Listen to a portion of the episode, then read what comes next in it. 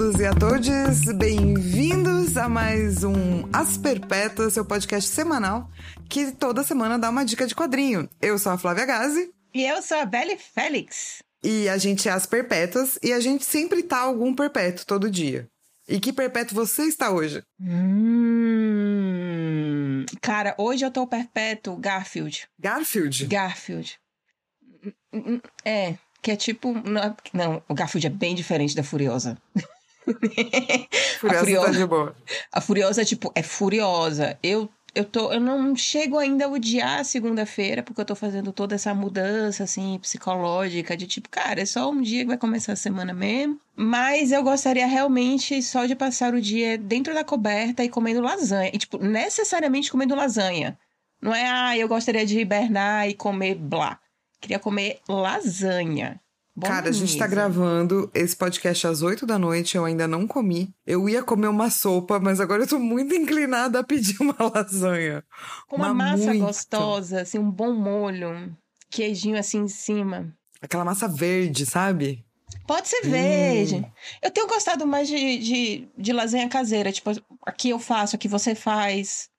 Sabe? Que fica Vou mais fazer gostoso. lasanha essa semana. Vou fazer, vou ver se eu faço bastante lasanha, daí eu te mando lasanha. Por favor, Flávia Gazi, conceda essa graça à minha pessoa. Vamos ver se eu consigo fazer, tipo, quinta? Ai, ótimo. Vou ver. Vou ver que dia da semana eu consigo fazer lasanha. Maravilha. E daí eu te mando um potinho. Iva. E que perpétua você está, está hoje? Hoje eu tô zona. Zola? Zona. Zona. Com letra maiúscula, a puta zona. Eu tô arrumando minha casa. tá zoneado. Tô botando várias coisas no lugar. Achando coisa até de, sabe, 95. É, achei meus papéis de carta, achei todos os. Eu tenho numa pasta todos os bilhetinhos que eu já troquei em sala de aula. Quê? Uhum. Pra quê? Tá lá, porque, porque, sei lá, é uma entrada na minha mente adolescente. Falei, cara, um dia eu vou querer, tipo, quando eu for mais velha, sentar e falar: Nossa, que merdas eu falava quando eu era adolescente. E daí eu guardei todos os meus bilhetinhos. Mas aí, para isso, eu tenho minhas agendas, meus cadernos. Você não tem? Mas não, não, não todos os cadernos, mas tipo o caderno que servia de agenda. Não, não tenho. Eu tenho uma agenda só. Que foi um ano que eu realmente fiz agenda. Mas eu acho que eu fazia minha, minha agenda nos bilhetinhos da sala de aula, entendeu? Mas você mandava para as pessoas? É, e daí as pessoas respondem, sabe aquelas bilhetes? Você nunca fez isso na sala de aula? Usava mais caderno que você quer, tipo, contar algo pra alguém, e daí você, tipo, rasga uma folha do caderno, e daí você faz, tipo, ah, ontem, nananana, e daí você passa pra pessoa, e daí ela responde, ah, mas não acredito que você fez isso, porque eu achei que você deveria fazer aquilo, e daí ela volta pra você.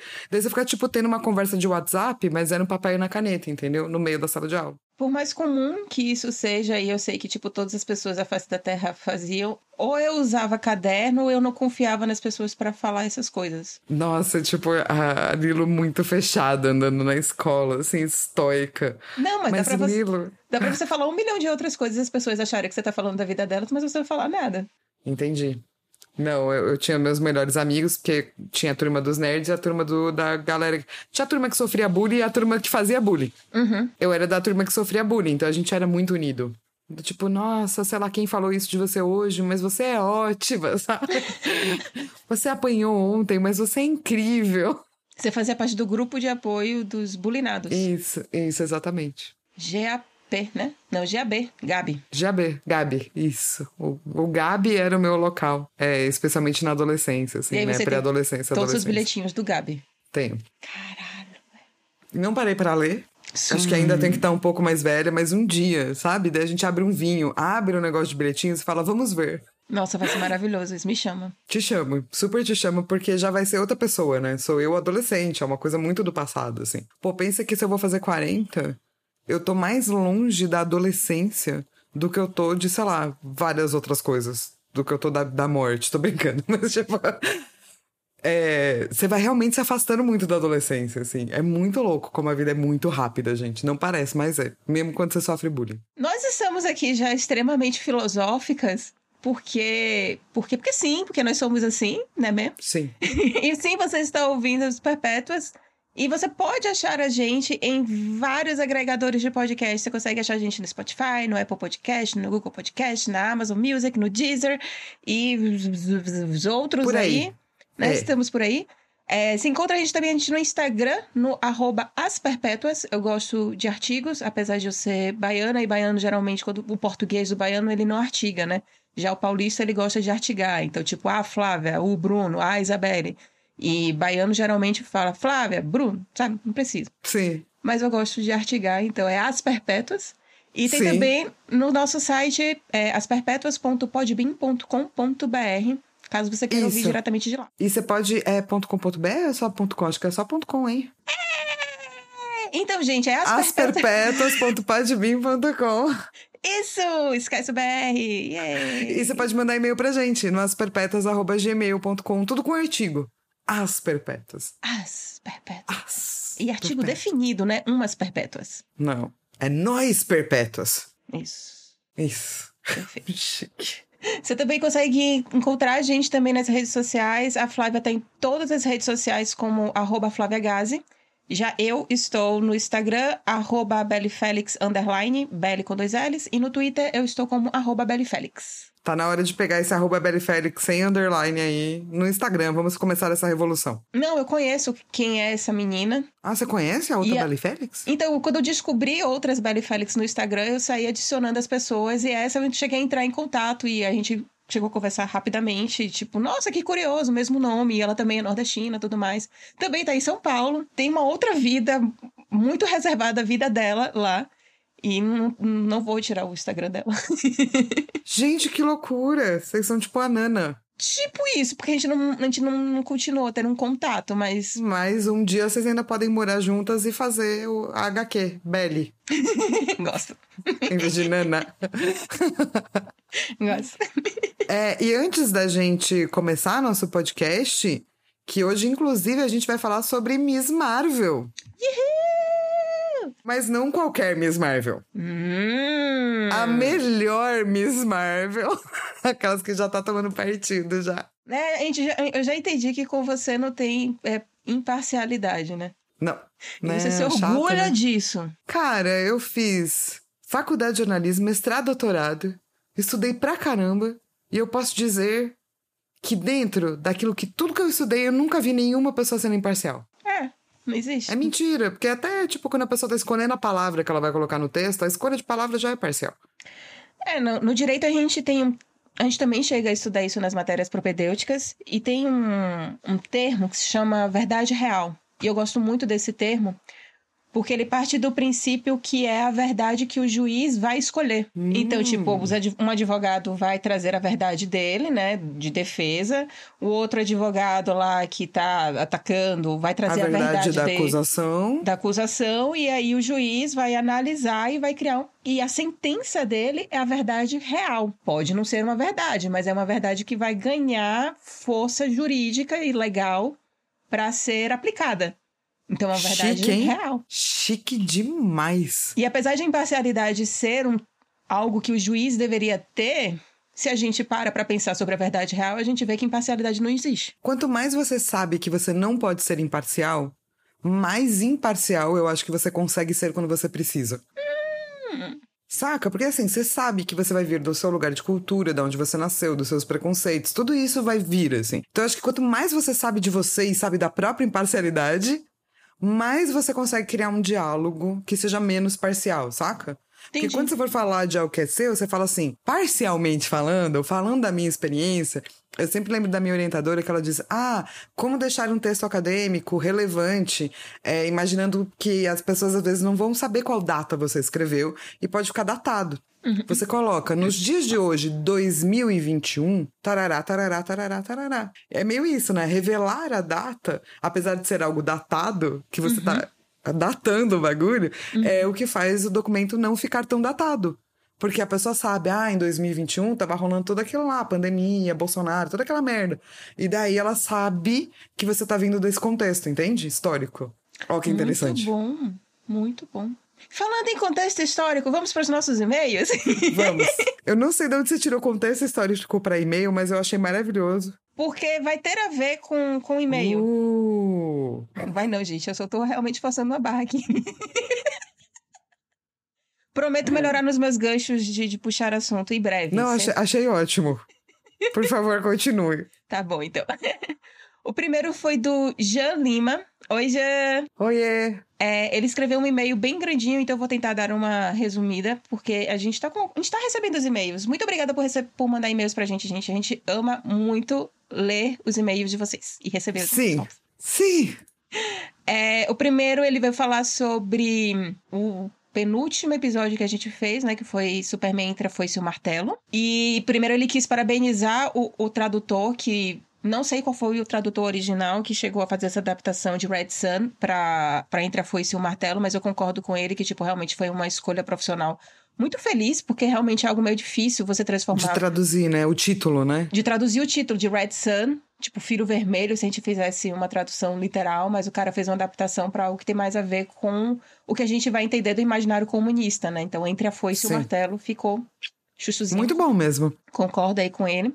Ele também veio falar que de fato existiu, que eu cheguei a pontuar, né, o que acontece com os Lanternas Verdes, que eles viram experimentos científicos e que ele chegou a falar que de fato isso aconteceu na Segunda Guerra Mundial, quando teve o fim do regime nazista, que o governo dos Estados Unidos pegou vários cientistas nazistas e trouxe para os Estados Unidos para fazer esses aprimoramentos, entre aspas, eh, de soldados e que isso se chamou Operação Paperclip e que esses cientistas nazistas eles tiveram uma vida extremamente pacífica e tipo foi tudo muito lindo para eles trabalhando lá nos Estados Unidos, ou seja, eles não foram punidos por todas as atrocidades que esses caras fizeram, não só durante a Segunda Guerra Mundial, mas provavelmente que eles continuaram fazendo na vida deles. Inclusive foram parabenizados. Aê! Ganhou uma promoção, né? Exatamente. Basicamente é isso. É, e por fim, ele quis falar da, da animação, que ele disse pra gente não se empolgar tanto com a animação, porque ficou maniqueísta e que teve um final de clichê hollywoodiano. Então, obrigada, Jean, por ter avisado a gente. É, porque esse puzzle a gente não vai assistir, não. Né? Tem muita coisa aí no mundo pra ver, né? Muita coisa legal. Né? A gente realmente vai ver. É, não sei. Acho que agora não, não Vamos vamos sei. pensar aí, mas muito obrigada aí por ter já, já ter dado esse aviso, que aí agora a gente já fica ligada. E aí ele mandou um abraço para as duas musas. Gente, estamos musas agora. obrigada, Jean. Um beijo. Obrigada, Jean. Aí depois tem e-mail. Agora são vários e-mails curtinhos que, tipo, as pessoas estão indo muito direto ao assunto. Amo. É, Júlia Garcia, ela falou: Oiê, Perpétuas, tudo bom? Infelizmente, ou felizmente, viu, Júlia? É, esse e-mail não vai ser muito longo porque eu estou aqui só para perguntar. Vocês pretendem fazer um episódio falando de Paper Girls? Eu sinceramente espero que sim, já que amo os quadrinhos, mas ainda preciso terminar de ler todos. E sim, Paper Girls está na nossa lista, tipo, desde o início. Agora tá saindo o quinto volume, se eu não me engano, pela Devi, aqui no Brasil, e eu acho que tem planos para sair já o sexto. Acho que tem um sexto. E eu acho que, se pãs, a gente pode esperar terminar de sair tudo aqui no Brasil para fazer um, um Paper Girls. Um apanhadão, né? Eu acho, eu é uma acho. opção aí. É, eu acho que já que tá chegando pe- perto, né? Do final, a gente podia esperar pra comentar o arco narrativo completo, assim, né? Sim, Mas sim, a gente gosta bastante de Paper Girls. nossa, demais. Obrigada, Júlia, pelo e-mail. Obrigada, Júlia. É, agora tem a Camila V, que escreveu: Olá, Perpétua! Olá, Camila! Escutando o episódio 7, me fez lembrar de Bárbara. O episódio 7 é o do Entre a Foice e o Martelo. É, me fez lembrar de Bárbara dos argentinos Barreiro e Zanotto, que é uma distopia social com alien internet do universo e uma Buenos Aires pós-apocalíptica. Só não liguem muito pro estilo anos 80 de desenhar corpos como Manara desenha, ou seja, tudo muito sexualizado. O vinho e Todo o queijo mundo muito chique. Todo mundo com muitos peitos, muitas bundas, muitos torsos. Todo Não é mundo o- é assim. O Manara, ele tem um jeito... Ele sempre desenha a mesma mulher. Sim, é é, bem o mesmo engraçado. corpo, né? Você só troca a cabecinha, assim. Não, e o rosto às vezes também são iguais. Tipo, tem umas X-Men do Manara que são iguais os rostos. Tipo, você Sim. tem Ororo, você tem. Acho que tem Kate Pride, você tem Vampira e, tipo, é. Isso que me chamou a atenção uma vez foi, foi o, o Sidão num, num grupo de WhatsApp que eu cheguei a ler e comentei. E aí ele pontuou isso, eu fiz tipo, porra, é verdade. O cara gostava de um tipo de mulher específica. É que nem tem um outro autor também é, europeu, que agora eu vou esquecer. Acho que é o. Não sempre sei o Gibra, eu esqueci agora o nome dele. Mas ele sempre faz as mesmas. É linda a arte dele, mas ele sempre faz a mesma mulher. Tipo, mesmo traço em todas as histórias. É a mesma mulher. É. Enfim, Ah, daí você faz. É, é o que o, cara, legal. que o cara gosta lá. É, valeu. Parabéns. a Cam- a Camila ainda desejou pra gente, né? O vinho e o queijo brie um dia chegam, estamos aguardando. Mandou Por abraços favor. fraternos e quentinhos. E, e ela deu uma dica que eu achei muito interessante, que ela falou assim, para quem está em BH, Minas Gerais, a Biblioteca Cervantes, do Consulado Espanhol, tem muitas HQs e é baratinho ser sócio lá. Ou seja, se Olha. você gosta de quadrinhos, se você mora em Minas, se mora em BH, vai nessa Biblioteca Cervantes, faz lá a sua associação e leva vários quadrinhos. Maravilhoso. Inclusive, a gente. Tem muita gente, né, que não tem essa coisa de é, ser associada a uma biblioteca, mas vale muito a pena, gente. É tipo um Kindle Unlimited de graça. Louco. E mesmo que não seja de graça, você geralmente não são tarifas altas e você tá ajudando o trampo dos bibliotecários. ali. Sim, não, na verdade o de graça é porque às vezes é tipo um real. Às vezes você vai fazer sua carteirinha por 10 real, é outra coisa. E às vezes você paga só porque se você atrasa. Aí tem o e-mail da Débora Araújo, que ela falou: Olá, Fly e Lilo. Espero que estejam bem e protegidas em casa. Sim, estão. Sim, senhora. Podem me chamar de Debs. Oi, Debs. Oi, É. Já conhecia e amo a Flávia pelas Garotas Geeks e pelo Odor Cavalo. Odor Cavalo é o outro podcast que a Fal tem com a Mikan sobre eh, Game of Thrones. É, as Crônicas de Gelo e Fogo, os livros que deram origem à série Game of Thrones. Obrigada. E agora também considero pacas a Isabelle. Não sabia o quanto as perpétuas está me ajudando nesse período, ainda mais desempregada. Obrigada às duas. Ainda não ah, entendi. imagina. É, não, cara, isso aqui que também tá ajudando muito a gente. Então, somos... é nós. Ainda não entendi como funciona escolher e explicar as perpétuas que se está no momento, mas hoje estou me sentindo Snoopy, deitado em cima do telhado da casinha e olhando para as estrelas enquanto reflito sobre o sentido da vida. Esse é um ótimo perpétuo. Perpétuo Snoopy. Queria ter pensado nele, inclusive. Nossa, eu achei lindíssimo. eu vou Acertou ser o super. perpétuo Snoopy um dia. Né? Vou roubar. Fiz recentemente o workshop de Jornada da Heroína da Flávia e fazendo revisão do que anotei, percebi que tá mais do que na hora de voltar para a academia e fazer seleção para doutorado. Obrigada, Flá. Vai, só vai. A academia precisa de muita gente legal, gente que não seja elitista, gente que esteja disposta a compartilhar seus pensamentos, a debater, é, gente que, a- sei lá, aprenda várias coisas, vai lá e daí conte pra todo mundo, e em contar vai descobrir que descobriu várias coisas erradas, daí muda tudo. É isso que a gente precisa. Só vai, porque pesquisar é muito gostoso. E quanto às sugestões de HQs, tenho duas. Persépolis, de Magiane Satrapi. Amo, sim, nós também Amo, amamos. é, Está na nossa é. lista. A gente está tendo já umas conversas sérias sobre isso, né? Spoilers. Sim. E o melhor que podíamos fazer por Tibui. É, indicação da Leila Germano no Hoje Tem. Ainda estou lendo HQ. Também eu já li o melhor que podíamos fazer. Ela é bem boa mesmo. É, se eu não me engano, ela fala de família vietnamita que foi para os Estados Unidos. E aí tem a questão da cultura, dos pais, dos tratamentos. É, é bem boa. É triste, né? Ai, meu Deus do céu, quase que eu matei o gato. O que você fez? Ele fez um. Parece, sabe aqueles bichinhos de borracha que você aperta, assim? Como, como isso aconteceu? Obrigada pelas suas sugestões, Debs.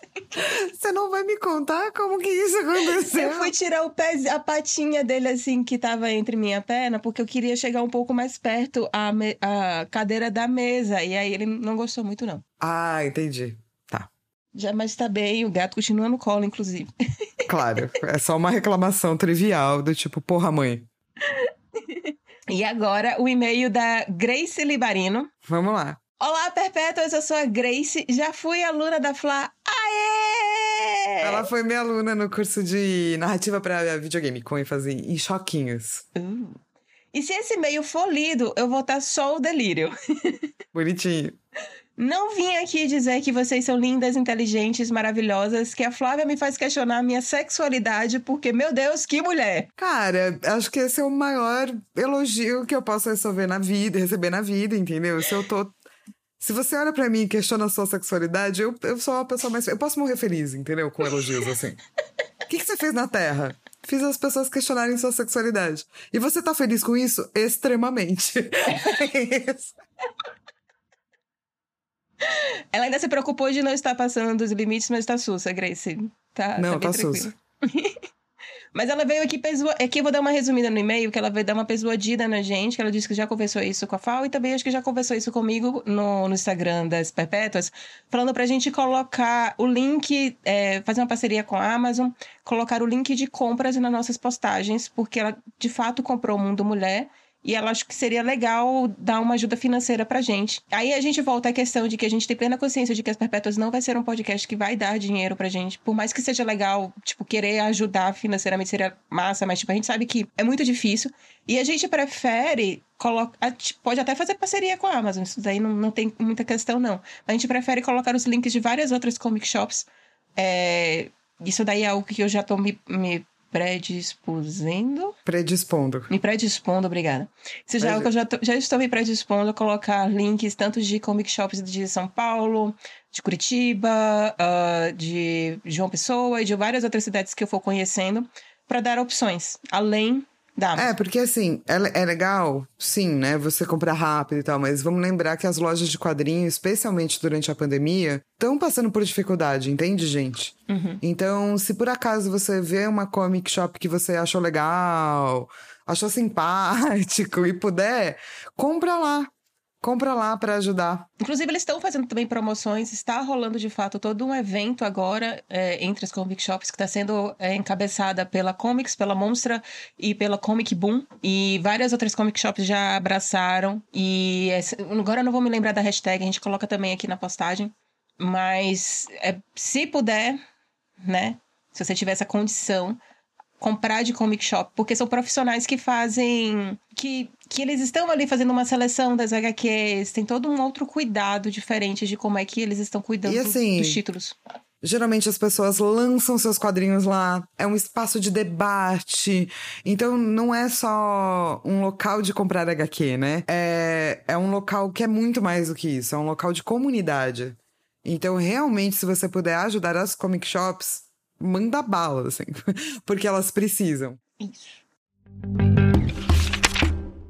E aí, que agora a gente vai falar sobre a nossa HQ, que a gente vai falar de hoje, que é Miss Marvel Volume 1, Kamala Khan, que tem o um roteiro da J. Willow Wilson, eu adoro esse nome dela. J. É, Willow Wilson. Né? Arte Sim. do, da, do, ah, agora não sei, da Adrian Alfona e do Jacob Wyatt. Uh, cores do Ian Herring, a tradução é do Rodrigo Barros, saiu pela Panini e foi lançado originalmente nos Estados Unidos em 2014. E aqui no Brasil a gente já tem duas edições diferentes. Inicialmente acho que saiu, não me lembro mais agora de certo ao ano, talvez 2015, 2016. Saiu na leva da Marvel Now, e aí saiu tanto em capa dura quanto em capa mole. Essa, esse, e, e esse atual volume, que é o Miss Marvel volume 1 Kamala Khan, ele é uma outra edição que engloba duas dessas edições da Marvel Now, que na época era Nada Normal e Questões Mil, e que agora se tornou apenas volume 1 Kamala Khan. Espero ter Sim. conseguido fazer um resuminho aí não muito confuso. É, eu, eu, eu peguei essa, né, pra ler também. É, porque eu tenho alguns mais novos, né, da Kamala Khan, que eu já tinha, tipo, em TP, mas eu não tinha o primeiro. Ah, que ele esgotou, né? Hum. Daí eu peguei esse Team Miss Marvel, né? Eles estão chamando de Team Miss Marvel Kamala Khan. É, que tem duas histórias, né? É porque deve ser Team Marvel, porque tá inteira isso, essa Team Marvel, isso. É a linha Team Marvel, exatamente. Que tem o Miles Morales, tem a Kamala. Isso. E tá legal o formatinho, viu? Eu gostei do formatinho. Ele é gostosinho de ler, o papel é bacana, sabe? Ele cabe gostosinho na mão, assim. Porque eu achei, ah, vai ser menor, não vou gostar. Sabe? Porque, ah, é maior, tem mais arte, vou gostar mais. Mas não, eu gostei também. Funciona, tipo, funciona bem funciona, também. Funciona, funciona, é. E aí eu fiquei muito impressionada de que eu não sabia disso, mas Marvel ganhou e concorreu a vários prêmios. É, no, especificamente esses dois aqui, em 2015 e 2016. Em 2015, ganhou um Hugo Award de Best Graphic Story. Uh, em 2015 também ganhou o Joe Schuster Awards. E para quem não sabe, o Joe Schuster é um dos criadores do, do Superman. E aí, no caso, ganhou como Outstanding Artist. É, e concorreu no Eisner, mas não, não chegou a ganhar. Concorreu várias categorias e também concorreu ao Harvey. E, tipo, nesse mesmo ano, quem estava concorrendo como melhor graphic novel, melhor série, na verdade, foi Lumberjanes. Então, tipo assim, foi um ano muito. Putz, que é. É, Lumberjanes é muito incrível também, né? Foi difícil, real, assim. Nossa, é um ano muito difícil. Só contando esses dois aí já é, é um ano difícil. Pois é. E aí, em 2016, eles ganharam o Angoulême, e eu fiquei bem impressionada porque o Angoulême é a maior premiação franco-belga europeu que existe. É, e aí, no caso, ganhou o Prize for Series. É, eles não dão, eles dão vários tipos de, de premiação lá no Angoulême. Ganhou também o Dragon Award e o Dwayne McDuffie Award for Diversity in Comics, que é uma premiação de diversidade. É, e novamente concorreu ao Eisner e ao Harvey. Cara, ganhou muito prêmio. Fiquei impressionada. É, eu não sabia esse tanto de prêmio, não. Tipo assim, dá pra entender porque é muito bom. É, é assim, é muito bom. Tipo, mano, Kamala Khan, cara, é muito legal. Eu tô muito Kamala Khan maníaca, saca? Eu quero tudo da Kamala Khan, eu quero ser a Kamala Khan, eu quero, tipo, passear com a Kamala Khan, eu quero que a Kamala Khan seja minha filha. Eu tô nessas, assim, qualquer coisa Kamala Khan. tipo, tá, tá, tá, qualquer coisa Kamala Khan. Mas o que, que você quer? Qualquer coisa Kamala Khan. É muito foda essa HQ. Sim. Tá, então vamos dar uma explicada antes de como é que surgiu é, a, a Miss Marvel. No caso, a Carol Denver, ela inicialmente foi a, a primeira Miss Marvel e era naquele, é, naquela roupa clássica que era um maiô preto e tinha só uma faixinha assim vermelha cobrindo o popozão dela. Depois, com o tempo, o pessoal viu, oh, essa roupa daí é meio bizarra, né? Tipo, 5 metros de pernas com uma bota de salto alto e esse maiozinho preto, hum, tá mais estranho. Aí ela botou um, uma um macacão, mas continuou ainda com a ideia de Miss Marvel. Depois ela se tornou Capitã Marvel. E e isso virou um imaginário da Kamala, né? Nessa época, em 2014, estava tendo uma mudança na Marvel de que estava tirando um pouco o holofote dos, uh, dos X-Men, então eles estavam criando uns X-Men, assim, deles, por assim dizer. E aí foi um momento que eles resolveram dar uma ênfase para os inumanos. Para quem não sabe, os inumanos é uma raça que existe que é uma mistura entre humanos e Kree, não foi uma mistura muito legal, foi experimentos que os Cris fizeram, mas enfim. E aí eles, têm, eles tinham um lugarzinho aqui no planeta Terra que era Atilã. Tô falando o nome certo? Eu espero estar falando o nome Atilã, certo. eu acho Atilã. que é isso mesmo. Sim. Isso. E aí tem uma saga chamada Saga Infinito, que é. Nossa, eu espero que seja esse o nome. Acho que é Infinito mesmo. É porque tem tanto infinitos na Marvel que hum, se eu estiver confundindo, gente, desculpa. Mas é uma, é, uma, é uma saga relativamente recente em que o Thanos, ele sabe que tem um filho e que esse filho dele está no planeta Terra, porque ele já destruiu vários outros planetas, então ele tem certeza que está aqui na Terra. E que esse menino vai ser um inumano, só que ele é um inumano que ainda não passou pela, pelo ritual da Terra-Gênese. Terra-Gênese é uma fumaça que existe nos inumanos e que alguns deles são escolhidos, ou de tempos em tempos, quando aquele inumano está pronto, ele passa por esse processo para saber se ele vai ter superpoderes ou não, mas é um negócio super controlado, um negócio que tem médicos ali olhando para não dar ruim, porque é uma fumaça muito poderosa e que pode causar danos. Já apareceu isso em várias outras histórias, inclusive é bem, bem interessante. E aí o Thanos queria, porque queria que o filho dele despertasse logo, deu mó treta, ele brigou lá com o Raio Negro, a Atilã foi destruída, os inumanos perderam casa, e no meio dessa história uma bomba de, de Terrigênese caiu no, no, no, resto da Terra e aí terminou despertando várias pessoas. Isso daí tudo acontece nessa saga e enquanto isso começa a saga da Kamala Khan, em que ela se torna vítima, né, entre aspas, dessa fumaça estranha que ela não sabe o que é que é. Ela acha que bebeu muita É muito maravilhoso. É muito incrível que ela acha que ela bebeu pra caramba, assim. Que eu acho que é uma relação muito natural, assim. A Kamala Khan tem várias reações muito naturais. Ela é muito crível. Ela é muito uma pessoa de verdade, assim. É, acho que é por isso que você se apaixona tanto por ela, né? Muito tipo assim, mano, se, se eu tô em qualquer lugar e vem uma fumaça gigante que me engloba e eu tenho uma coisa, eu falo assim, quem tava fumando maconha? tô aqui, tô aqui, né? Fui pega na marofa, sacou? Só pode ser, assim, eu não ia achar que, tipo... Imagina que você não, vai pensar que é uma coisa dos você inumanos. com 16 anos, você indo para uma festa que você não podia ir seus pais não tinham te liberado, você tomou algo que você nunca tinha tomado na tua vida. E com aí, certeza. Você sai com fugindo, certeza. correndo, puta da vida, porque seu melhor amigo fez um negócio muito bizarro com você e aparece uma fumaça, assim, gigantesca, te englobando. O que é que você ia pensar? Bebi muito. Meu Deus, o que foi isso que eu bebi? Minha mãe estava certa. A bebida é a porta para novas drogas. Eu já tô na nova droga, entendeu? Eu mal bebi. Era isso que eu ia ficar pensando. Não, ia ter um pânico, com certeza ia ter muito pânico. Tipo, caralho, muito, que fumaça é muito, essa? cara. E assim, é, já puxando então esse, esse gancho, ela tem uns poderes esquisitos. E no começo é muito confuso que poder que ela tem. E eu acho que é confuso porque ela tá confusa que poderes que ela tem, saca? Então você fica, mas que poder que tem essa pessoa? Tipo, além de deixar os coisas compridas, né? Pode ficar grande, pode ficar pequena, aumenta só o braço. Essa coisa de aumentar só o braço é tão estranho.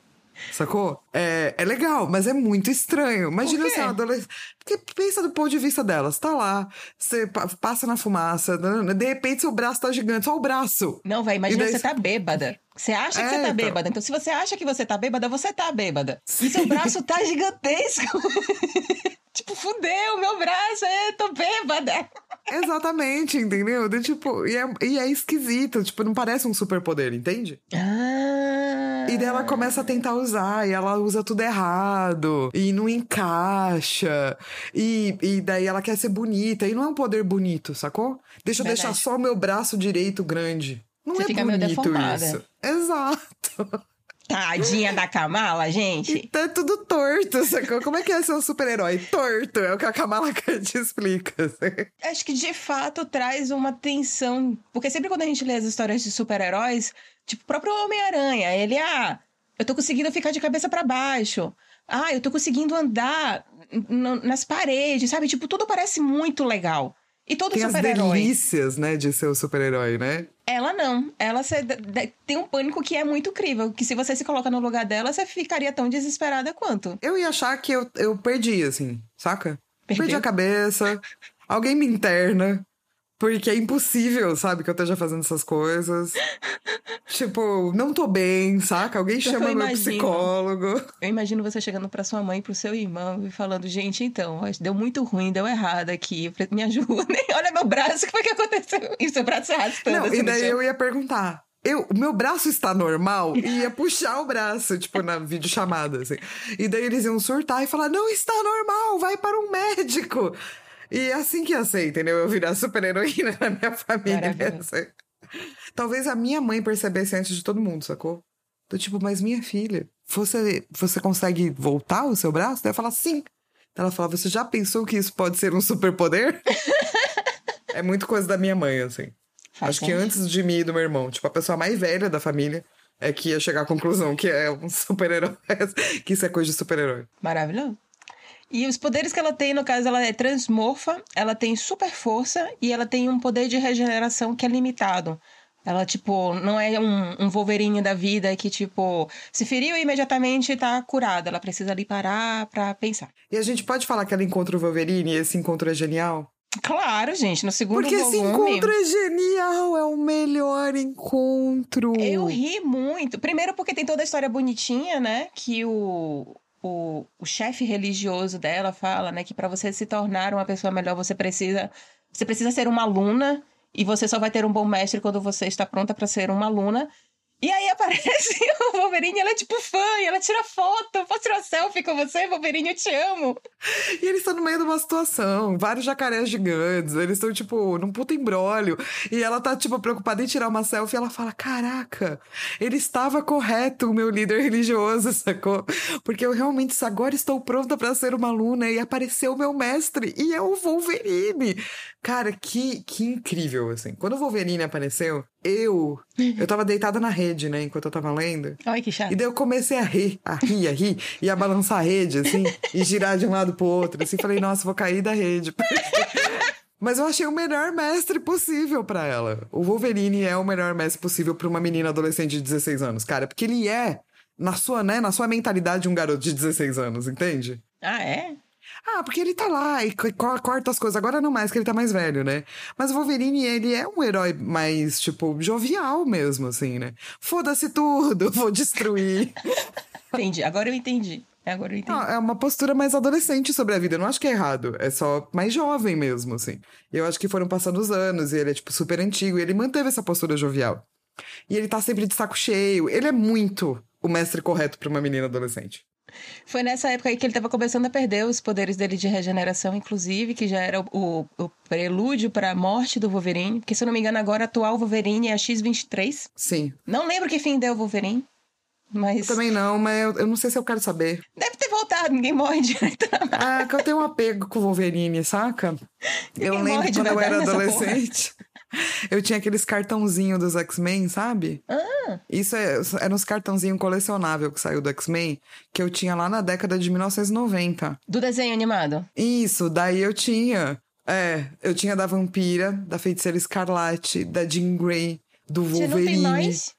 Não tenho mais, se perdeu, né, ao longo dos anos. Você tem, car... mas... você tem cartinha hoje, você tem papel de carta, mas não. Nossa, Fal. Choices? Cara, mas é porque é uma coisa que ficava na minha carteira, eu carregava comigo com muito amor. Tanto que uma vez eu fui roubada e o cara foi pra um, uma comunidade que eu conhecia. Eu entrei na comunidade e pedi pra pelo menos ele devolver meus, meus cartões dos X-Men. Ele devolveu. Foi ótimo. E depois foi ficando essa coisa, assim, acho que um dia só se foi, ou eu dei pra, pra amigos, sabe? Entendi. Foi algum momento que eu me desfiz, assim. Mas foi muito importante, andou na minha carteira por, tipo, anos, assim. Essas tá figurinhas específicas. É. Mas eu gostava mais do, do Gambit, que eu não tinha figurinha dele. Da. É, da feiticeira, claro, né? Da. Jean Grey e do Wolverine. Eram meus favoritos.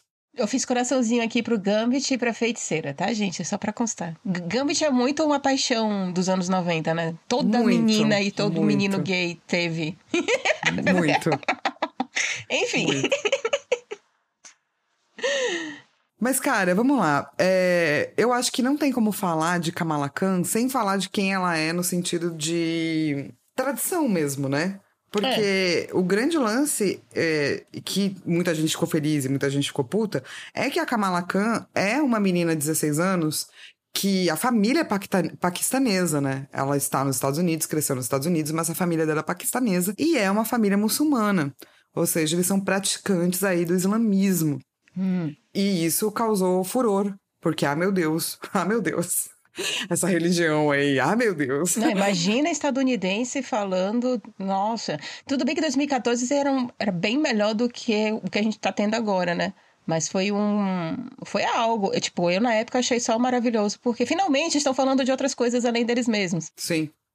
É, eu acho que. E daí eu queria trazer algumas informações, se você não se incomodar. Puxa a cadeira aí, senta a gente tem uma visão muito orientalista do mundo, né? Ou seja, a gente tende a olhar para países do Oriente Médio e da Ásia, porque o Paquistão, por exemplo, é um país asiático, a Índia é um país asiático. A gente lembra do leste asiático, né?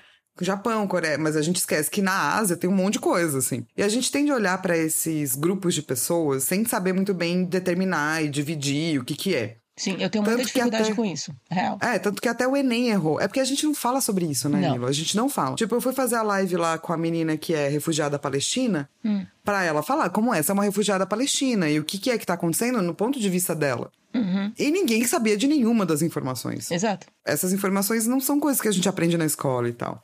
Até o Enem errou. Em 2014, 2015, ele chamou uma afegã de árabe. E não é. É, é então, porque assim, nem todo país muçulmano é árabe.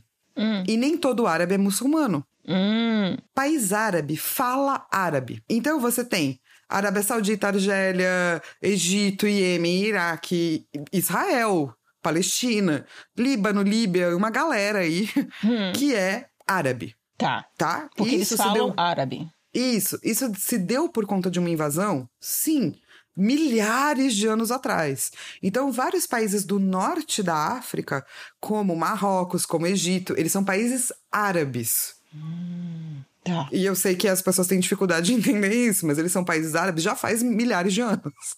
Não é uma coisa de agora, assim. Não, a e gente não você... estuda isso da mesma forma que a gente estuda a Revolução Francesa. Então, tipo. Exato. Eu amava estudar isso, eu tenho um mínimo de conhecimento, mas eu sei que, tipo, eu não sei sobre esse assunto, por isso que eu também nem falo sobre esse assunto, não dou opinião, porque eu não sei e tô aprendendo. Continua. Sim. Então vamos lá. Esses são os países árabes. Tá. Esses países são necessariamente muçulmanos? Não. É. Tem mais países muçulmanos do que tem países árabes. É, o Paquistão, por exemplo, é o segundo maior país islâmico do mundo, em quantidade de pessoas que praticam a religião islâmica. E ele não é árabe. Se você praticar religião islâmica e você falar árabe, é o quê? Existe isso? Se você está dentro de um país que fala árabe, que é um país árabe, e você é muçulmano, você é um árabe muçulmano. Tá. Hum... Então, ela é uma paquistanesa muçulmana. Hum... Uma indiana muçulmana. Tá. Entendeu? Uma afegã muçulmana. Porque você tem árabes que são cristãos ou judeus. Ou sei lá o que eles querem ser, qualquer coisa. A árabe do candomblé. Alô, tá aqui eu, entendeu? Uhum. Então, não importa, porque uma coisa é um grupo étnico e outra coisa é um grupo religioso. A gente tende a confundir, é o que eu entendo, mas não tem nada a ver, assim.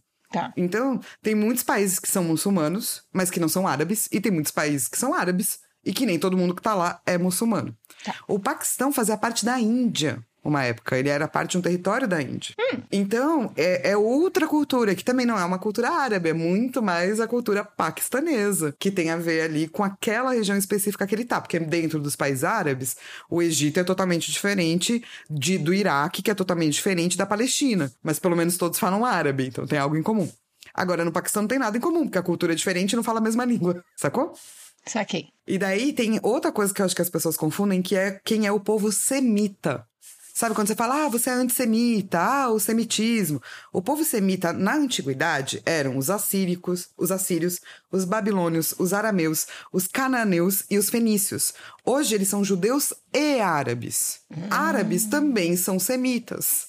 Então, se você é preconceituoso contra árabes, você também é antissemita. Hum.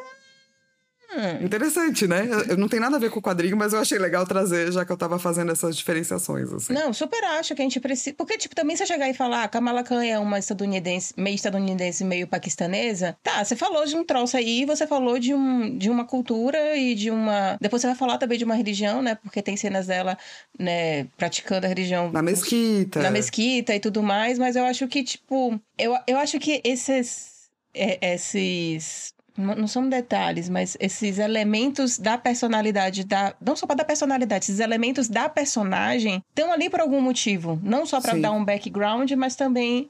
Ou pra trazer pessoas que sejam, assim, pra perto, como também pra criar uma certa curiosidade pra gente ir atrás dessas informações, ou até mesmo a gente ter um mínimo de contato pra no futuro, se você tiver outros contatos, você entender mais ou menos sobre o que é que aquilo ali tá falando. Sim. Então, é, eu acho que a, gen- a nossa proposta, inclusive, vai ser sempre também trazer mais essa informação e aprofundar um pouquinho mais no que a gente puder, porque eu mesmo quero saber mais da Kamala. Sim, sim. Não, e é interessante, né? Porque assim, é, quando você tem, tipo, uma pessoa paquistanesa, qual é o grupo étnico dela? Como é que você define? Isso é problemático. Agora que eu ando com você, eu já sei, mas antes eu não sabia. Exato, porque assim, aqui no Brasil a gente fala asiático marrom. Fora do Brasil, não. Fora do Brasil, só se chama de asiático marrom quem é asiático marrom, entendeu? Porque isso é, é um insulto. É usado como um insulto. Brown people é meio usado como um insulto. Ah, é? É. Então, tipo, uma amiga minha aqui, quando eu, eu postei um negócio, né? Porque eu sou ah, egípcia nananã, libanesa, asiático marrom e pá. Uma amiga minha que é da Filipinas, cresceu no Canadá, falou: olha, só pra você saber, porque eu sei que não foi a sua intenção, fora do Brasil, a gente não fala asiático marrom, tá? É feio. E fala o quê? Não, puta, cara, não tem palavra pra isso? Não tem palavra, porque o apagamento desse, desses povos todos, o árabe, os semitas, os. é, esse, né, essa galera da Ásia, que não é a Ásia leste asiática, né? É, é, foi total, o Oriente Médio, porque a Turquia, por exemplo, não é um país árabe, fala turco, mas tá no Oriente Médio. Eles foram muito apagados e a gente é muito apagado todos os dias. É que nem os indígenas, não tem ali pra você escrever, entendeu? Que você é. Entendi. E se você é paquistanês, por exemplo, como é que você se faz parte dentro de um grupo étnico? E é por isso que a gente chama de asiático marrom, mas é na tentativa de tentar conversar. Sim. Juntar essas pessoas, conversar. Mas não existe um nome ainda pra isso. É. A Complicado. puta zona. Nossa, muito complicado. Porque assim, eu, eu via descobrir recentemente do asiático marrom. E agora eu vejo muito essa discussão do asiático amarelo, né? De pessoas amarelas. E, tipo, eu vejo muito no TikTok Gen Z falando, né? Sou amarelo, respeito ao amarelo. E agora tá tendo muito um levante relacionado a isso, porque tá, tá foda o preconceito que tá rolando, especificamente aos asiáticos amarelos. Mas eu não sabia que o asiático marrom era algo que pode ser pejorativo fora do Brasil. Porque isso é algo que às vezes me incomoda quando eu leio, tipo, ah, é um pardo. E aí quando você vai ver no, no original, tava lá brown people, e aí você fica tipo. essa tradução ficou estranha. Exato. Então, assim, hoje em dia, eu, eu chamaria para o Brasil, se você está traduzindo no Brasil, de asiático marrom. E se ele é árabe, árabe. Sacou? Árabe. Porque existe o um mundo árabe. Então tem vários países que já são diferentes entre si, que são árabes. Se ele faz parte do Oriente Médio, se ele faz parte. Você não sabe de. Pode colocar marrom.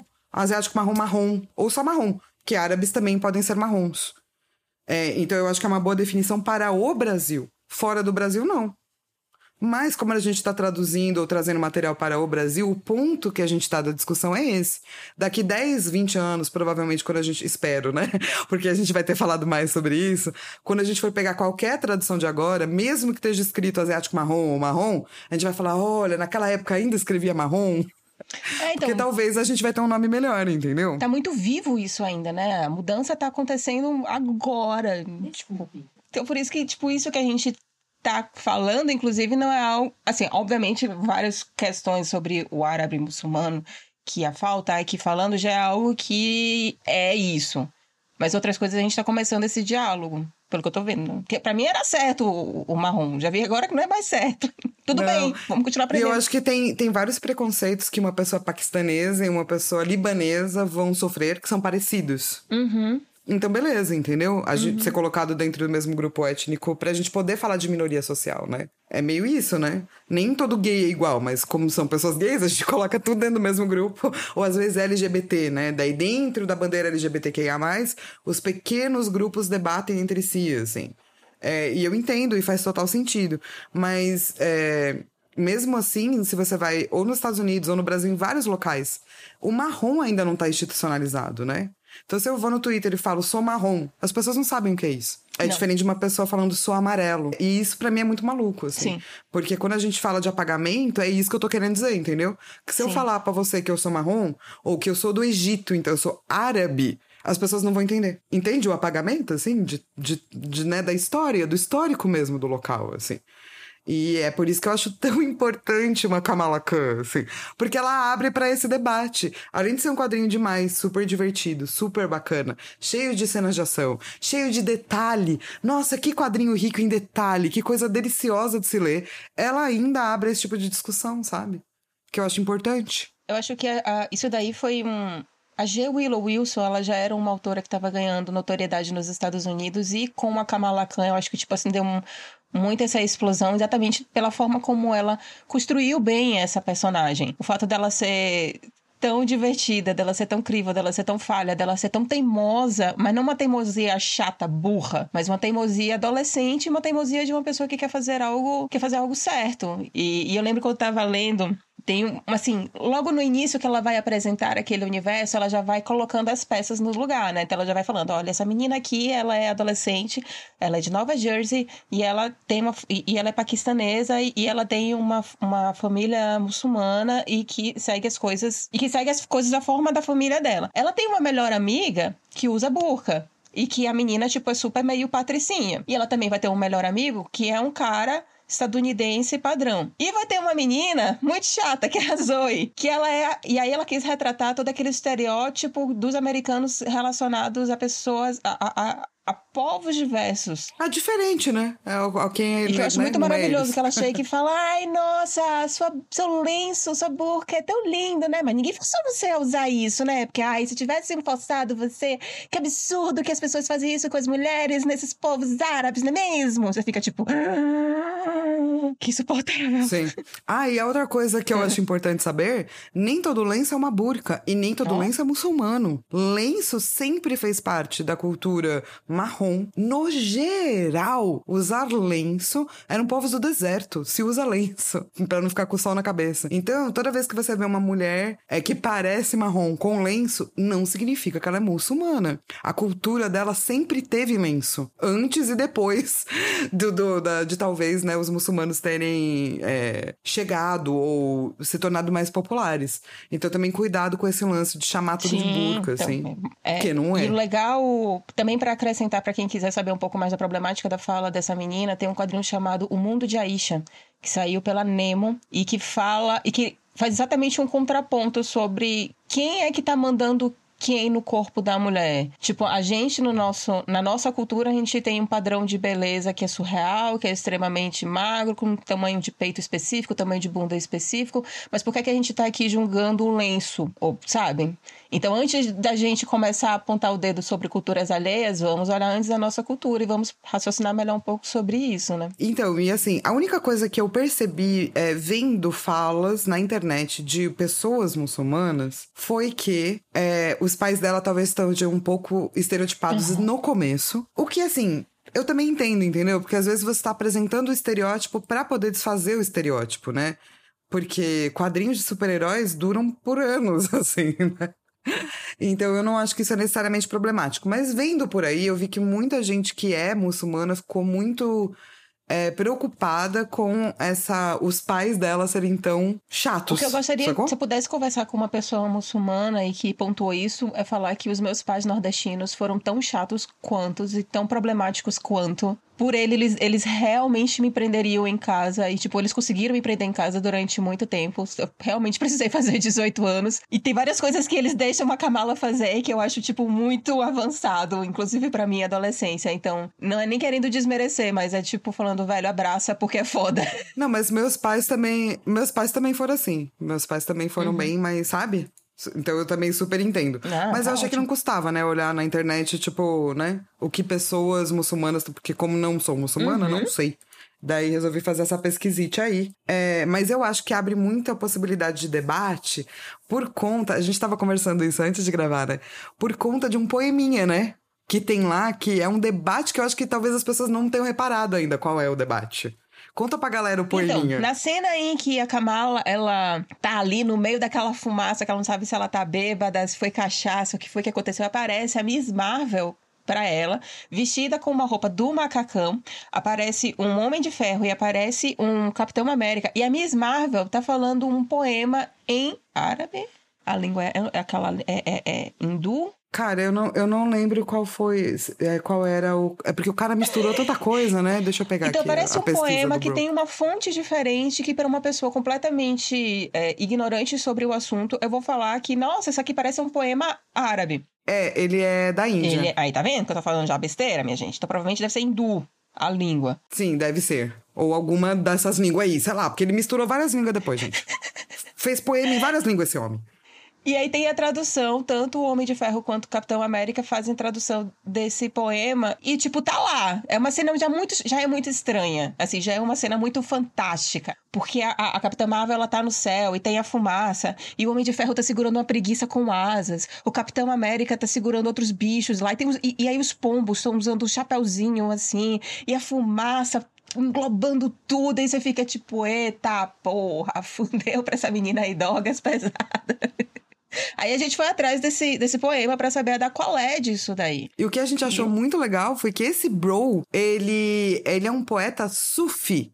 E sufi, gente, é um ramo místico dentro do Islã que, fala, que é, é meio contra é, o, o, a galera mais ortodoxa, etc. E ele propõe uma visão mais mística da divindade, de Deus, etc.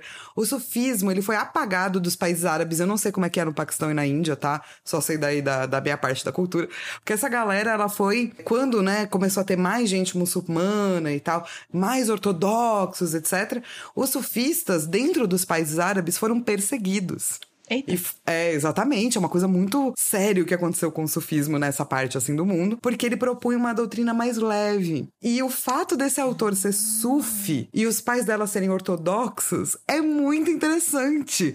Porque está abrindo um leque de variedades de você entender o que é, né, islamismo ou esse tipo de cultura, porque não é só ortodoxo. Tem, inclusive, gente, tem um link que eu vou deixar para vocês. Tem um livro que eu não, não, não existe traduzido direito, então alguém colocou uma tradução mais ou menos na internet, que não deve ser boa, tá? Mas não tem traduzido do árabe, mas que são as 40 regras do amor do Shams de Tabri, que é um dos maiores autores sufistas e que ele propõe 40 pequenas é, regras. Ele é iraniano, tá? O, o Shams de Tabriz. É, porque isso rolou, tipo, na Índia, nos países árabes, no Paquistão. O sufismo foi bem grande, assim. É, e ele diz que. Mano, é muito legal. Diz que ele ensinou uma galera, que ele foi, tipo, mega sábio, ensinou, tipo, o rei da Turquia, é, passou pela Síria. E o, o, túmulo dele existe, tá? E é nomeado Patrimônio Mundial pela Unesco. O túmulo Caralho! desse cara é, é. Ele é do tipo. Ele é responsável pela iniciação desse misticismo islâmico, assim. E tem essas 40 regras, tá na internet. Tenho certeza que em árabe deve ser maravilhoso e maior, mas é o que a gente tem para ler. Então eu vou colocar também nos links lá no nosso site, asperpetuas.podbean.com, para você conhecer um pouquinho de sofismo. Que tem a ver com essa, essas frases, essa frase que a Kamala vai ouvir no meio dessa transformação dela. Então é muito legal ver até esse detalhe que, que a autora ela colocou, né, na hora de, de tudo, assim, de, de, de absolutamente tudo.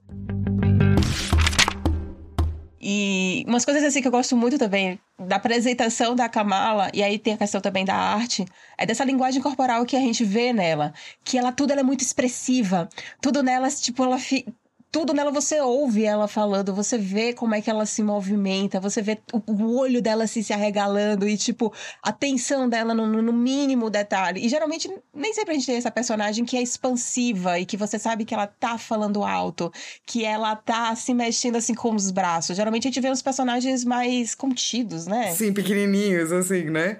Não, é... E, ela, e ela é muito legal porque ela tá tentando entender, né, quem ela é, o que ela tem que fazer, como ela é como heroína. E assim, é... ela é uma adolescente. Mas ela é uma adolescente tão legal. Mas tão legal. Porque nem todo adolescente necessariamente é, né? Dependendo aí do adolescente. Especialmente se é da sua família você tem direito de achar a adolescência chata, mas. Ela sente mala. Exato, ela tem essa coisa jovial que eu acho muito incrível, assim. E como maior treta que todo adolescente tem, e que vai ser o mote da história é o quero ser normal. Eu quero fazer parte desse grupo. Inclusive, ela quer fazer parte também do grupo da menina chata da Zoe lá, que ela é mega popular. É, e, o, e, e também tem a questão do, do dela adorar tanto os super-heróis, porque também é você fazer parte, é você ser um normal, mas só que um normal aprimorado, um super normal, e você fazer parte de um grande grupo. E é algo que ela. Ela vai chegar a esse raciocínio, né? De que ela quer ser super heroína, não só pelo, pelo fazer o bem, que é algo que o pai dela sempre. O Abu, que é como ela chama durante a HQ. Sim. É sempre cuidou dela para ela fazer o bem, mas é fazer parte de algo maior. Então esse normal termina sem, ela tá sempre ali é, contrapondo é de o que que é você ser normal. Se você tá nos Estados Unidos onde todo mundo é branco, todo mundo não, né? Onde existe um padrão de normalidade, em que você tem que ser branco de olho azul e loiro. E quando você é paquistanesa, como você nunca então vai ser normal, você nunca então vai fazer parte disso. E ela tenta ser normal quando ela primeira vez se transforma e que ela quer se transformar no normal da Miss Marvel, que é essa mulher branca e loira. E ela fica loira e fica ótima. É muito engraçado, né? Porque ela tem que já lutar contra esses padrões. E é muito legal que o amor que ela tem pela família e os ensinamentos da família sejam importantes para ela. Porque essa é a verdade de um adolescente. Tipo, por mais que ele esteja teimoso e esteja tentando descobrir seu lugar e faça várias merdas, não é que ele perdeu, sabe, seus vínculos, assim. E ela não perde os vínculos dela. Eu acho muito fofo, gente. E esse negócio de, de normalidade, eu acho que sempre vai ser discutido em obras voltadas para adolescentes. Eu acho que tem que ser sempre discutido em obras para adolescentes e para adultos, para jovens adultos também, porque tem uma hora que a gente vai entender, assim, se, se você consegue fazer análise o bastante, se aceitar o bastante, você vai entender que não existe um normal. Sim. Claro que vão existir adultos que não vão que, que vão achar que existe mesmo normal e eles vão tentar se encaixar ali, problema deles. Mas é bom a gente estar tá sempre discutindo de que, tipo, não existe e que vai sempre existir essa variação, porque é isso que é o normal. Sim. Na verdade. O normal é múltiplice, né? O normal não é uma coisa só, assim. Inclusive, pelo contrário, né? Essa nossa necessidade de ter um normal que é uma coisa só é que acaba ferrando tanta gente por aí, né? Mas, assim, é, para mim, assim, ler Kamala Khan foi tão divertido porque ela fala de um monte de coisas que eu não me relaciono mais. Inclusive uhum. sobre os millennials, né? Que é uma coisa que a gente tratou bastante no último podcast é, da Sarah Scribbles. Sarah é. Anderson. É. millennials. Mas aqui, no caso, fala mais para o jovem millennial. Porque também quando você tem uma geração, você tem sempre o late, o mid e o... Sim. E o se agora o qual não seria exatamente jovem millennial, Baby. mas enfim. Baby millennial a gente vai chamar. É. Pode ser que sim. e no caso dela, ela já é esse millennial, por exemplo, ela não é o meu millennial, eu já sou o millennial já mais velho. Ela já é o millennial mais Baby. adolescente. Naquela época era o millennial adolescente, que hoje em dia não existe mais millennial adolescente. Aê, Yay! acabou! E tem novamente essa discussão e que ela bota isso no texto dela, né? De que o grande vilão, ele acredita que, tipo, ah, esses adolescentes aí, eles são seres inúteis. Eles são seres que são parasitas da sociedade. Eles não fazem nada da nossa, com a nossa sociedade. Eles ficam o dia inteiro nos smartphones, nas redes sociais deles, e eles não estão produzindo nada de valor para a sociedade. Então eu vou usar eles como fonte de energia. Eu dei um grande spoiler, mas enfim. Matrix. É o Matrix assim- dos, dos millennials. E é muito bom uma fala que ele, que ele tem, que ele diz assim. Se eu falasse isso de qualquer outra classe social, as pessoas achariam que isso daí estaria sendo um, um- um discurso extremista, seria um discurso de ódio. Mas tá tudo bem você falar mal de jovens. E aí eu acho que aqui a gente pode falar tanto de millennial quanto de centennial ou de que seja a próxima geração. É muito. A gente normalizou tanto falar mal de jovens, de que eles são inúteis, que ninguém considera isso um discurso de ódio. Mas, tipo, porra, é um, é um troço. É bizarro, é bizarro, é bizarro. Eu acho bizarro. E quando eu tava vendo o discurso dele, eu pensei, caraca, é verdade, né? É uma coisa que a gente normalizou. É uma coisa esquisitíssima, assim. Uhum. Porque são pessoas jovens, caramba, né? Elas estão em formação. E daí a gente pega uma galera que tá em formação pra dizer que você é um inútil. E daí depois quer que fique um adulto bom. Vai ficar um adulto Tadá! bizarro, né, gente? Não tem como. Se você quer um resultado diferente, você tem que fazer as coisas de uma forma diferente, né? Você tem Sim. que tratar bem essas pessoinhas aí. E apesar de ter, da gente ter esse vilão que vai falar umas coisas assim super importantes e tudo mais, uma coisa que eu amo muito na Miss Marvel é essa proposta dela ser a super-heroína de Nova Jersey. Então ela não é aquela super-heroína que tá ali querendo salvar o planeta Terra. Dos Kree, dos, dos do, sei lá, do Thanos ou qualquer coisa assim do gênero. Ela quer salvar a cidade dela. A cidade dela tem perigos e tem problemas. Ela vai se tornar bro dos policiais e ela vai salvar aquilo ali. E a discussão dela, pelo roteiro ele conseguir delimitar melhor onde é que os superpoderes dela vão ser usados e quais vão ser as crises que ela vai ter, vai dar essa oportunidade para ela poder falar sobre ela, sobre a família dela, sobre a cultura dela, sobre os amigos dela. Sempre as Comunidade, né? Sobre comunidade. Ela- e ela tá Sim. dizendo sobre o que é criação de comunidade, o que é viver em comunidade, que é uma coisa que um adolescente precisa aprender mesmo. Então faz total sentido que a preocupação dela seja com a comunidade. Não só a religião dela fala isso, os pais dela ensinaram isso pra ela.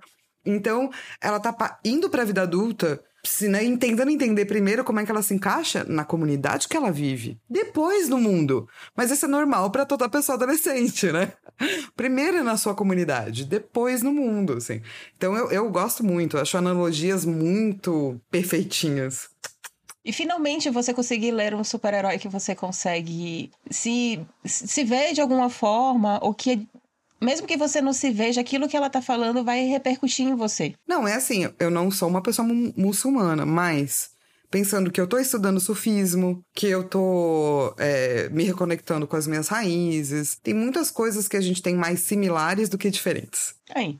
E Não, e não você não precisa ser igual. Porque a gente tem também, por exemplo, o- a questão da, da Samela Hidalgo, que é um- uma influenciadora, não sei como, como delimitar agora aqui a Samela. É uma pessoa que existe na internet e que fala bastante sobre quadrinhos. Ela tem vários projetos sobre quadrinhos incríveis nas redes sociais. Sigam a Samela Hidalgo também nas redes. A gente já leu carta dela aqui, Vamos colocar ouvir. link das redes dela também no, no, no nosso no site. Boa.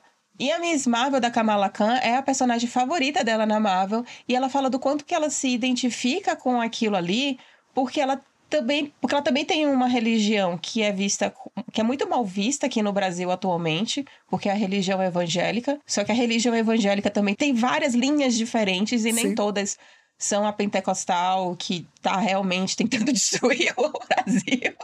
Existem os evangélicos que são legais e que simplesmente querem seguir a palavra de Jesus e que, tipo, são palavras bonitas. Então ela se entende também como essa pessoa de uma religião, mas que é uma menina normal. Sim. Ela é diferente, mas ela é normal. E aí ela termina se identificando mas é muito é porque eu acho muito louco, né? Porque uma pessoa que se define cristã e daí vai hum. lá e coloca nas redes sociais: ah, qual religião você segue? Cristianismo. Sou católico apostólico romano. Ela não acha que a religião define ela inteira. Mas quando a gente olha para a religião dos outros, a gente tende a achar que a religião define a pessoa inteira. Então, se ela é evangélica, Verdade. ah, define tudo. Se ela é muçulmana, define tudo. Ah, se ela é do candomblé, define tudo. Não é verdade. Não é verdade, cara. É um absurdo, inclusive, pensar que um aspecto da tua vida te, né, te define totalmente, assim. Mas a gente faz isso com religiões que não são o cristianismo. Ou talvez o judaísmo. Ou, ah, quer dizer, a não ser pessoas que são preconceituosas aí. com os judeus também vão fazer isso. Mas é que eu acho que o judaísmo é mais conhecido, né? Uhum. Apareceu em muito filme, apareceu em muita série. Uhum, é, uhum, mainstream, assim, né? Eu acho que outras religiões que não apareceram muito por aí. É tipo assim, xamanismo, por exemplo, é uma coisa contemporânea, não é uma coisa de pagelança, né, das, das, dos indígenas. Porque quem tá praticando xamanismo tá praticando no, no urbano, sacou? E, e daí se eu falo assim, ah, não, para tenho práticas xamanistas, a pessoa já imagina que eu ando por aí, sei lá como, entendeu? Mas isso não me define, isso é parte de quem eu sou, é parte da minha definição, mas não é a minha definição. Eu acho que essa parte é que é difícil, entendeu? É, uhum. Essa parte aqui é o preconceito. Eu, por isso isso que eu entendo a Samela nesse sentido, assim. Tipo, se ela diz que ela é evangélica, as pessoas já entendem ou acham que ela é de assim, assim, assim, assado. Sem precisar trocar dois dedos de prosa, assim, sabe? É, e no caso dela ainda termina sendo. Deve ter também até o contrário. Primeiro conhece a Samela e depois descobre que ela é evangélica, faz tipo, nossa, mas você é evangélica? E tipo, isso também não é legal. A gente Também não é legal você tratar a pessoa assim. Teve um dia que a gente bateu um papo, eu, ela e a Thaís, né? Que agora tá com podcast, a namorada do Load. É, ah, sim! Como vim, como vim parar o podcast. E sobre religião, porque a gente tinha todas as religiões muito diferentes. Ah, e o Felipe e a Melissa, né? Ah, que tá, também sim, são sim, quadrinistas. E a gente parou num parque, sentou e falou sobre religiões, porque a gente tem religiões muito diversas. E a gente teve uma conversa tão respeitosa tão bacana sobre como cada um via a sua religião, via a religião do outro, é, perguntas que às vezes você sente que você não pode perguntar. Cara, o mundo é muito é maior, sabe, gente? É muito maior. E é mais fluido também. Hoje você acha um bagulho, amanhã você pode não achar, tá tudo certo. Você não precisa se ater tanto, né, a uns bagulhos que você acha agora, assim, porque a evolução faz, faz isso, né? Você para de achar os bagulhos, começa a achar outros. Ô, Fal, você quer falar do Bruno? Eu vi que ah, você... eu amei o Bruno! O Bruno é tão o Bruno, fofo. explica quem é o Bruno. O Bruno é um amigo dela que gosta dela. O Bruno tem um crush nela e ela não percebe porque ela é adolescente. E é tão fofo, eu gosto tanto dele. Ele é tipo o perfeito futuro namorado, assim. é muita historinha de adolescente nessas horas que, eu, que a gente ama muito, que a gente fica tipo, ai, Kamala, olha pro lado, ele é tão legal, ele é tão inteligente, ele, ele é gosta tanto de você. Ele tá falando bem de você aqui, Kamala. Você reparou? E ela não reparou, entendeu? Porque ela não tá me ouvindo, mas ele é muito fofo. Muito. É, ô, Lilo, o que, que você achou da arte? Da, eu queria falar antes de, de outra coisa. Antes o que, que você queria falar? Ah, do, da, do históricozinho, né? É, então, uma outra coisa que Agora em 2021, quando a gente para pra pensar, a gente tem uma sensação de que a Kamala Khan sempre existiu na Marvel. Mas vamos lá, ela surgiu em 2014, então ela não chega nem a sequer ter 10 anos de personagem mas ela já se tornou meio que um clássico moderno, talvez um clássico contemporâneo da Marvel. É uma personagem que ela já ela tem um fandom muito forte, ela tem um carinho muito forte, ela já tá até em jogos da jogos oficiais da Marvel. Vários outros personagens que existem nesse universo, são muitos personagens que existem nesse universo, nunca nem sequer figurou em um joguinho, ou até mesmo personagens mais é, é, fortes, talvez, né? Também não estão nesse joguinho. Ela ganhou uma série também, que vai estrear em breve aí. Então, assim, ela foi uma personagem muito bem feita, muito bem construída, e ela surgiu em um momento em que os quadrinhos eles estavam passando por uma crise. A gente está passando por essa, por essa crise já tem algum tempo, alguns anos.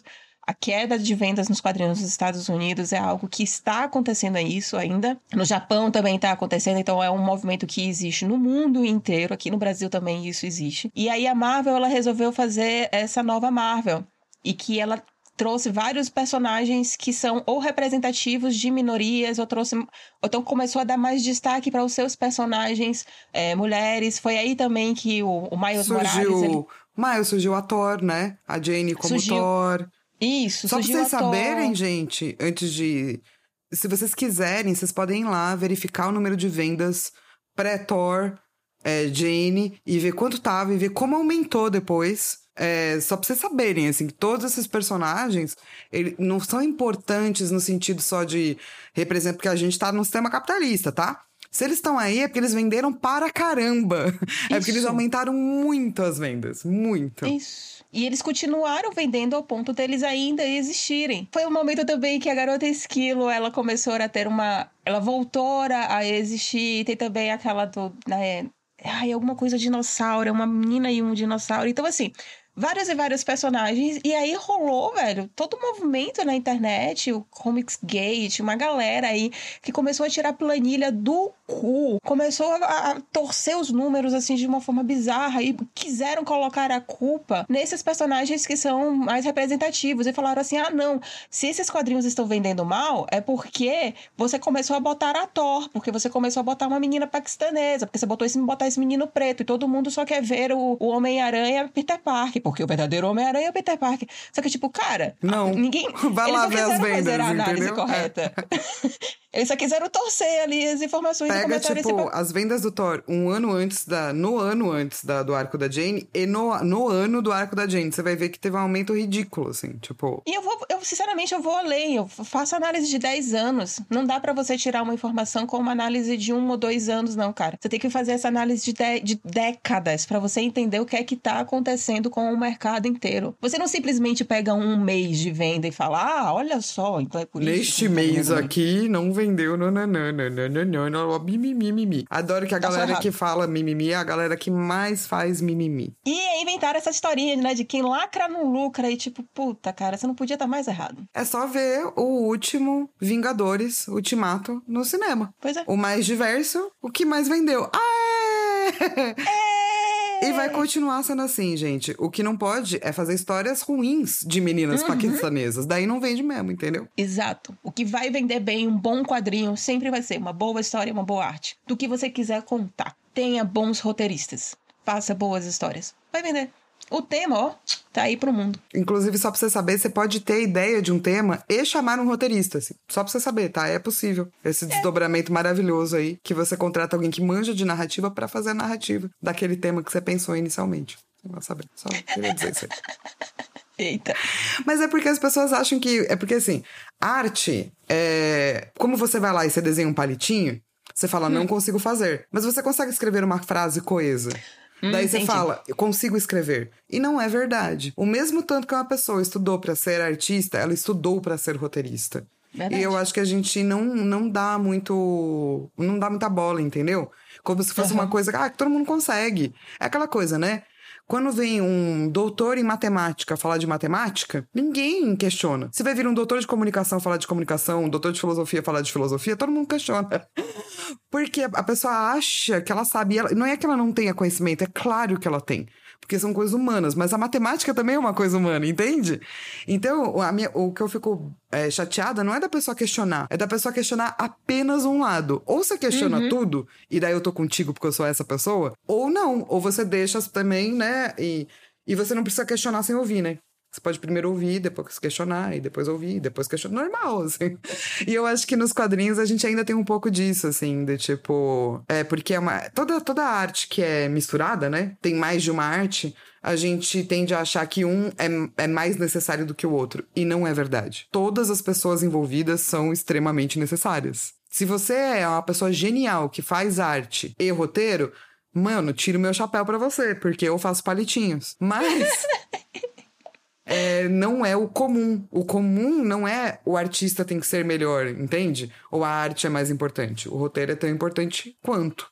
Uma pessoa e funciona que... melhor quando os dois se falam. É, e ficam amigos. Isso. Né? Exato. Bora falar da arte, então? Vamos lá, essa edição tem dois artistas e eles têm traços bem diferentes. Vai ter tanto a Alfona quanto o Jacob Wyatt. A Alfona, ela, ela vai começar a série e chamou muita atenção porque foge muito do padrão que a gente tem de super-heróis, que é aquela coisa que, sabe, os corpos são quase meio que realistas. Existe ali alguma estilização, mas é uma estilização muito típica de super-heróis. O uso de cores também muito típico de, de super-heróis. E a arte dela é um, é um troço extremamente estilizado, não só pela, pelo fato da, da Kamala ela ser uma metamorfa, mas também o traço normal dela ali vai ter uma estilização que é muito gostosinha, assim, de, de, de, você ver. E que ajudou muito também a questão das cores, que são as cores meio pastel, mas ainda assim é muito colorido, né? Aquela é, coisa assim então, mega a vibrante. cor me chamou tanto a atenção. É tão gostoso de ler, porque parece que tem o vibrante, mas ele tá no lugar certo. É... Em vez de ter 40 milhões de cores, assim, parece que tem aquela paleta bonita, harmoniosa, que você vira a página e faz, ah, que delícia para os meus olhos.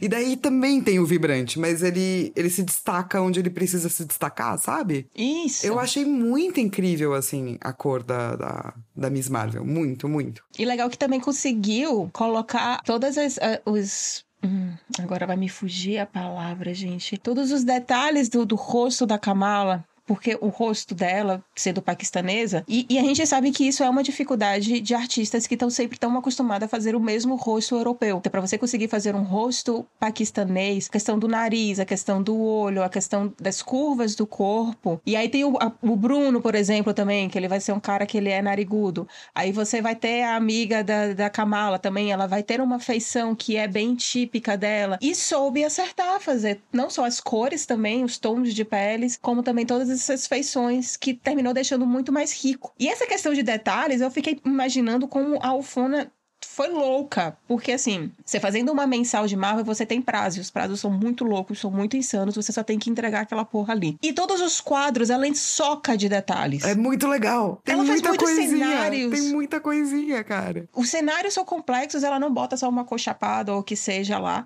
E ela vai botar easter eggs, que você fica correndo atrás daquilo. Você tá numa página, você vai querer prestar atenção. Tipo, tem uma cena em que a escola da Kamala, ela sofre um atentado. E você fica prestando atenção no brodezinho que em todas as páginas ele tá dormindo numa carteira. E vai mudando pequenos detalhes. Tem uma hora que ele tá numa posição, tem uma hora que ele tá noutra. Aí tem um coelho. Ou então você faz que nem eu. Eu sento e li tudo, e daí depois eu voltei e li de novo. Porque eu falei, mano, tem muitas coisas nessas páginas. Tipo, eu quero saber o que ela faz, mas eu também quero ver todas essas coisinhas, assim. Então é tipo uma. É, eu acho que é um quadrinho que vale muito a pena em termos de investimento, de dinheiro. É muito bom. E você vai querer ler duas vezes no mínimo, para você pegar todos os detalhes da página. Muito bom, é muito bom. Mas não é verdade? Você faz tipo, nossa, mano, tô pagando esse mesmo tanto de dinheiro para esse tanto de detalhe? Caramba, fiz um bom investimento. Fui muito árabe Meu... agora, eu fui muito árabe, né? Você foi muito árabe, fala. Nossa senhora, nossa. Só não, eu posso falar, come... tá, gente? Não pode falar isso na internet de mim, não. Só eu posso. Se a gente começar nessa, tipo, os da Sarah Anderson, fudeu, né? Porque ela é super clean. Então não, mas não é a quantidade de risada, entendeu? Ah, tá. E bom. o valor de replay. Quantas vezes uhum. você vai uhum. ler a mesma tirinha? E são muitas. Cada um tem um valor de replay diferente. Nesse caso, é a quantidade de detalhezinho da arte, que você fica tipo, ah, meu Deus. É verdade, gente, é importante isso. Aham. Uhum. Você tá pagando dinheiro, Lilo. Você precisa ter uma experiência completa.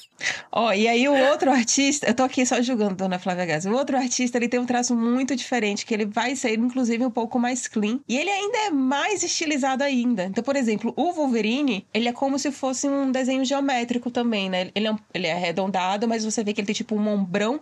E aí, quando chega nas perninhas, é umas perninhas assim, bem pequenininha. Mas por quê? Porque o Wolverine é esse cara troncudo, baixinho, nervoso que usa muitos braços, então ele vai ter uma forma geométrica diferente da Kamala, por exemplo. E é interessante essa mudança da arte, porque terminou dando um frescor e eu acho que dá uma possibilidade para artista de, de sempre ficarem tentando coisas diferentes com ela. É, o que é bacana, né? Porque daí ela vira um personagem meio escola, assim, né? De tentar coisas, testar coisas, um personagem experimental, assim.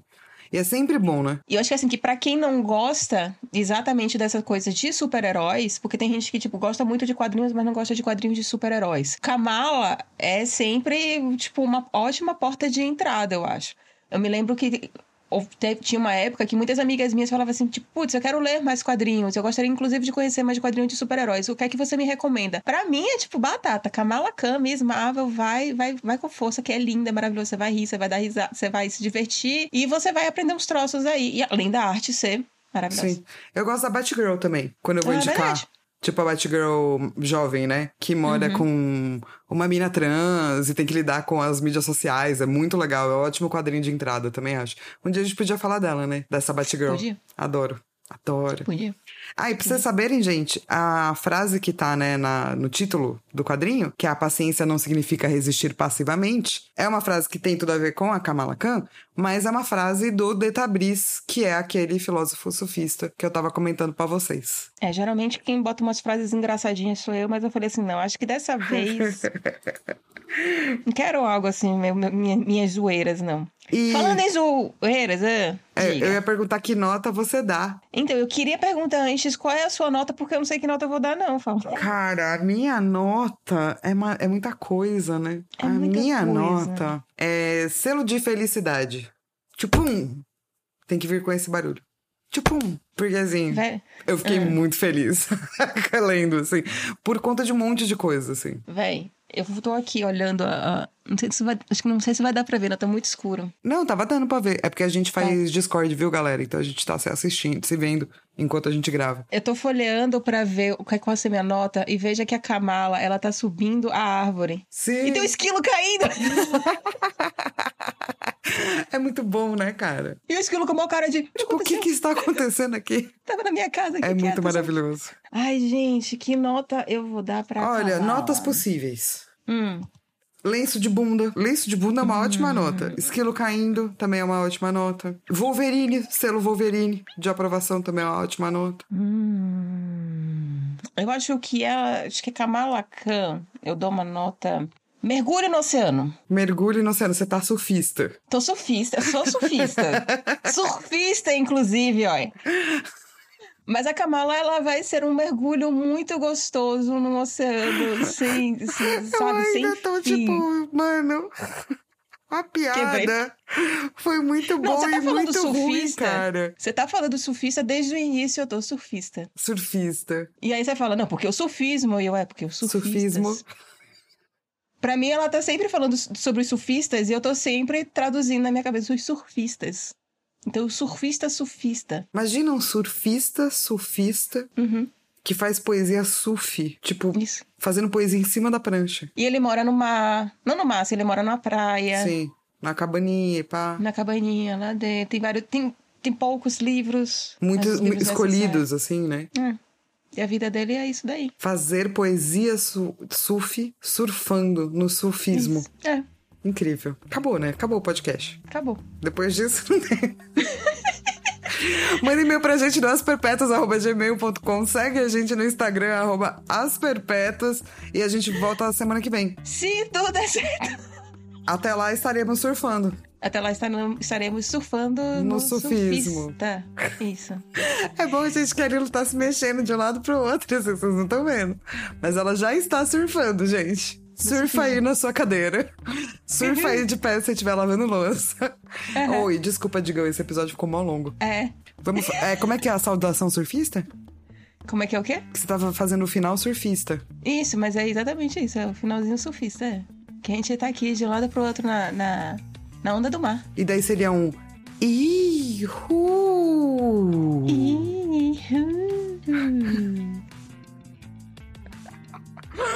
Ai, mano, é isso.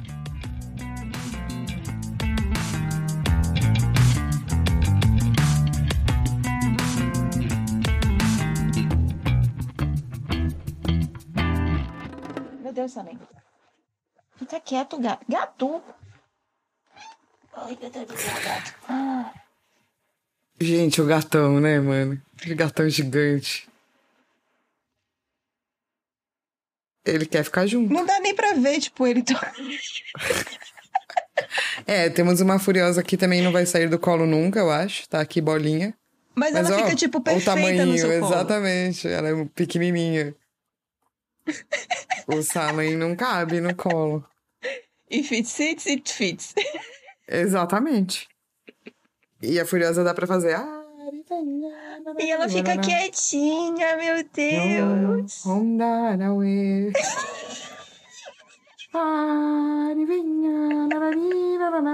Tá bom, tadinho. Ela fica Faz de novo, bom que o Digão tá ouvindo tudo isso. Faz de novo. Vou fazer. Peraí. Preparada? Preparada. Pare, venha, narari, narará. Amor. Ondada. ê. Esse depois você bota o, o, Eu tirei a foto e depois bota o áudio da. da... Porque O você tá pior no é meu que- fone. O pior é que agora ela tá me mordendo e me lambendo, do tipo amor puro, assim. Adoro ser carregada, mamãe. E o pior é que ela gosta mesmo. Gatos, né, gente? Gatos, gatitos, né, fofo? Yeah. Aí, te enviei. Ah, obrigada.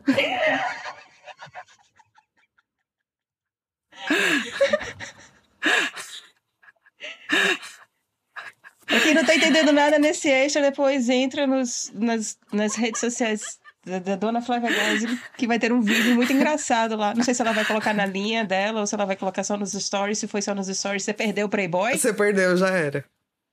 Quem mandou Já não era. acompanhar Flávia Gazzi no Instagram? É, porque a gente tá há basicamente três minutos gravando, Isso. falando sobre coisas. Gato, vida, microfone, entendeu? Porque é é assim, Estamos falando de coisas importantes na vida. muito importantes. Ai, Saninho, eu quero só chegar um pouquinho mais perto assim da mesa. Você deixa. Aí ele bota o queixo assim em cima do braço. Você Sim. perdeu o tipo, braço. não. Tipo, não, não deixa. Não Não, não deixa. Não tem mais braço. Não tem. E. e... Nesse ponto você é muito de boa, né, Furiosa? É.